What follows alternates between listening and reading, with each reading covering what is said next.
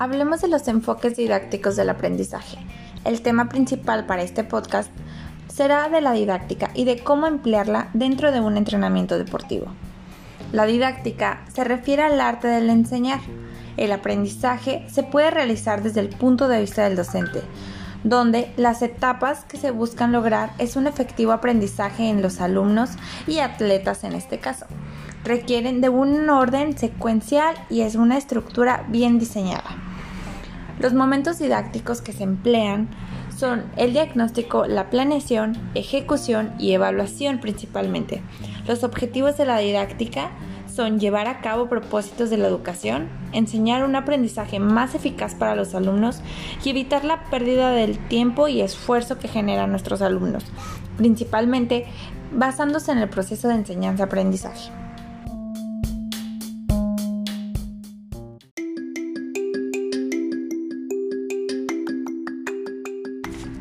Relacionando la planificación deportiva con la didáctica para la formación basada en competencias, tomamos en cuenta diagnóstico, planeación, ejecución y evaluación. A continuación, hablamos de cada uno de estos, enlazándolos con la planificación deportiva.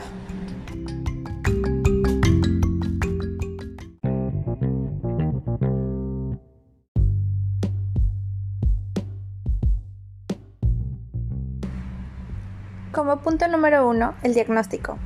Se realiza un diagnóstico del estado físico de los atletas para poder realizar una correcta planificación y planeación de las sesiones de entrenamiento entre cada uno, como número de repeticiones, sesiones, lugar y hora también de cada entrenamiento, respectivamente y dependiendo del trabajo específico que se quiera hacer o realizar en esa sesión de entrenamiento.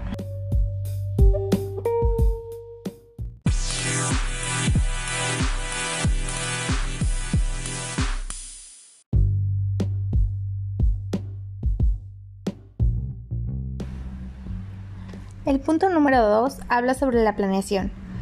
En una planificación deportiva, la planeación es lo más importante ya que es la elaboración de la planificación planteando el objetivo principal de las sesiones y los microciclos que se planificarán, así como las series, repeticiones y transiciones que se harán en cada uno de los entrenamientos.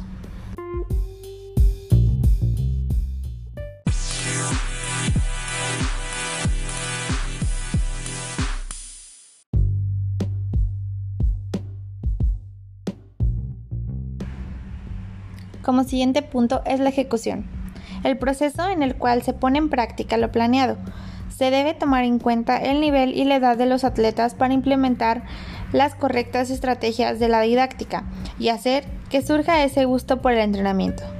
Un ejemplo de ello es que un entrenamiento deportivo, ya sea de alto rendimiento o por hobby, se puede planificar e implementar de diferente manera con un atleta infantil que con un atleta de categorías por edad, ya que con el atleta infantil se tienen que encontrar las bases del juego para poder llevarlo a una buena mm, planificación deportiva y rendimiento deportivo que se requiere. Y una atleta de categoría por edad generalmente ya tiene un propósito establecido y se deben de implementar los entrenamientos conforme su adecuación de tiempo, su adecuación de lugares y la manera en que ella desea llevar y sobrellevar cada uno de los entrenamientos.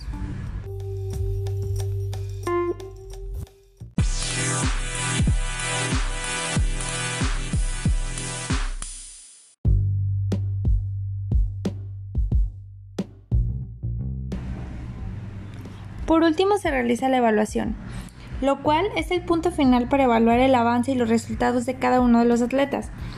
Generalmente se hace un chequeo a mitad de la planeación para ver cómo se comienza el microciclo y una evaluación al final para ver los resultados y mejoras que se puedan llegar a hacer, así como un resultado a largo tiempo, que es el objetivo principal, que es a una competencia. Ahí sería la evaluación de cada uno de los entrenamientos y planeación de la elaboración de las planificaciones que se fueron evolucionando y fueron planificándose para una correcta ejecución.